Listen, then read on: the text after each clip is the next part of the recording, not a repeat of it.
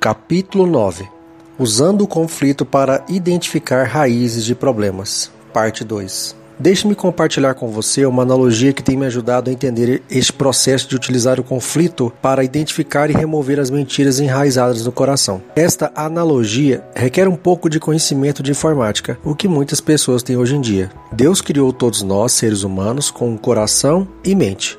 Acredito que a mente e o coração podem ser descritos como dois discos rígidos diferentes, que fazem parte do computador humano, separados por um sistema de proteção, firewall, entre eles para protegê-los contra vírus. Isso quer dizer que, de maneira geral, a informação que é armazenada no disco emocional do coração não é normalmente acessível ao disco do intelecto, mente. Experiências emocionais doloridas são primeiramente gravadas no disco do coração. Se elas são extremamente doloridas, são gravadas em uma área restrita do disco do coração, que é secreta e normalmente de pouco ou difícil acesso. Muitas vezes, embutidos no arquivo que contém estas experiências, existem vírus muito potentes e coercivos. Como esses vírus foram embutidos em arquivos dessa natureza, a Bíblia nos diz que existe um ladrão, hacker, cujo propósito é roubar, matar e destruir.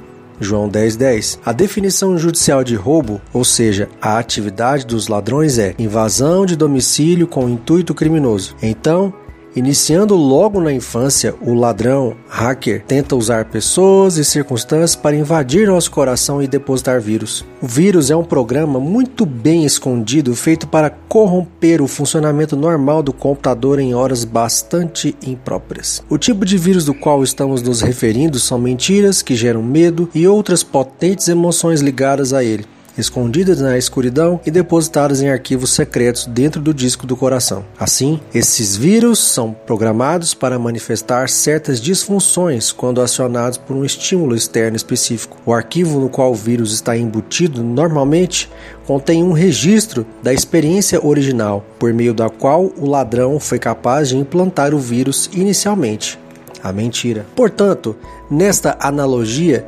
verificamos três componentes: mau funcionamento atual, forte manifestação de emoção, comportamento ou vício no presente, arquivo onde o vírus está embutido, memória da experiência emocional traumática e o vírus, a mentira emocional. Uma das razões pelas quais essa estratégia do inimigo funciona tão bem é porque o vírus está escondido e muitas vezes nem sequer é conhecido pelo disco intelectual, ou seja, pela mente. Algumas vezes, o arquivo contendo o registro da dolorosa experiência original está intelectual e cognitivamente disponível no disco da mente, mas a mentira emocional, o vírus, não está acessível ou nem é detectada. Na verdade, um programa antivírus também não será capaz de acessar essa área restrita no disco do coração e comunicará a você que o computador inteiro está limpo e que nenhum vírus foi detectado. É por isso que não adianta convencer as pessoas simplesmente a superar suas feridas emocionais. Você pode tentar quantas vezes quiser convencer a criança de que não há monstros debaixo de sua cama, mas a mentira,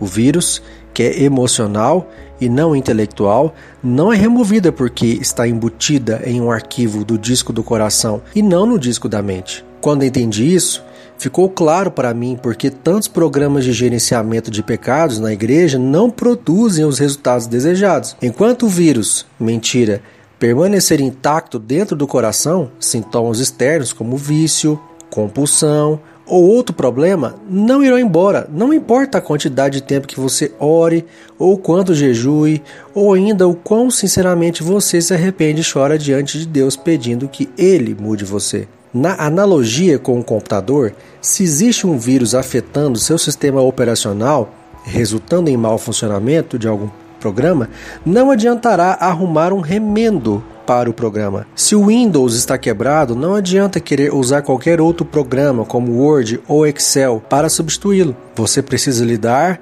com o vírus que está afetando o sistema principal, Windows, que atinge todos os outros programas. Então, tentar acabar com o orgulho, a lascívia, a raiva, a mentira ou o alcoolismo é como colocar um remendo nessas reações externas enquanto o vírus permanece no sistema operacional do coração. Em vez disso, você precisa identificar, colocar em quarentena e eliminar o vírus para em seguida substituí-lo por arquivos e programas que contenham a verdade.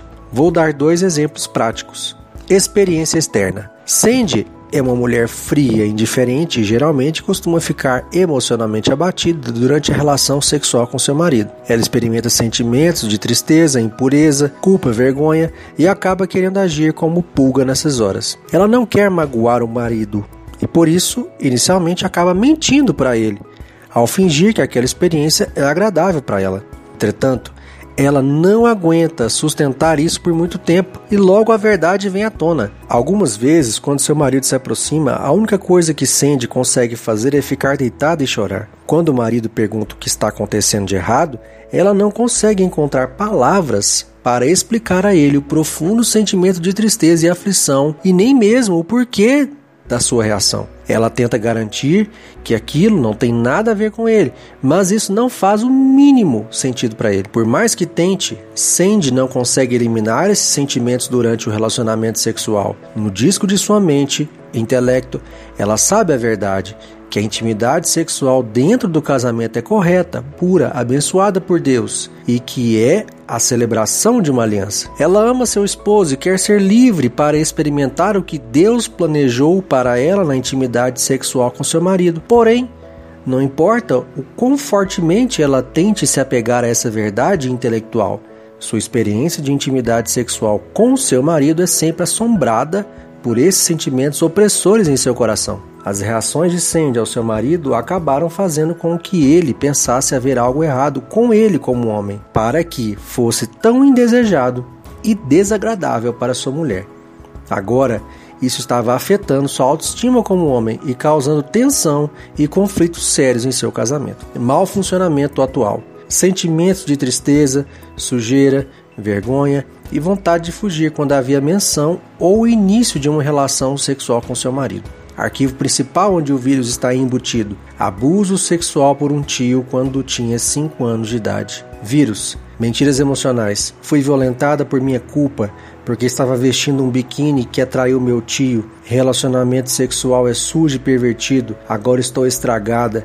Nunca mais serei limpa. Sou fraca e desprotegida e por isso os homens irão me machucar sempre que eu estiver vulnerável. Claramente, você pode notar que sessões e mais sessões de aconselhamento, como tentativa de convencer Sandy de que o relacionamento sexual dentro do casamento é puro e correto, não mudarão os sentimentos do seu coração. O vírus que está instalado no coração de Sandy precisa ser acessado e substituído pela verdade emocional que a libertará. Isso só será possível quando o disco do coração estiver aberto para que o Espírito Santo possa remover a mentira e incutir a sua verdade. Na próxima sessão, Explicarei como você pode aprender a facilitar esse processo dentro do seu casamento.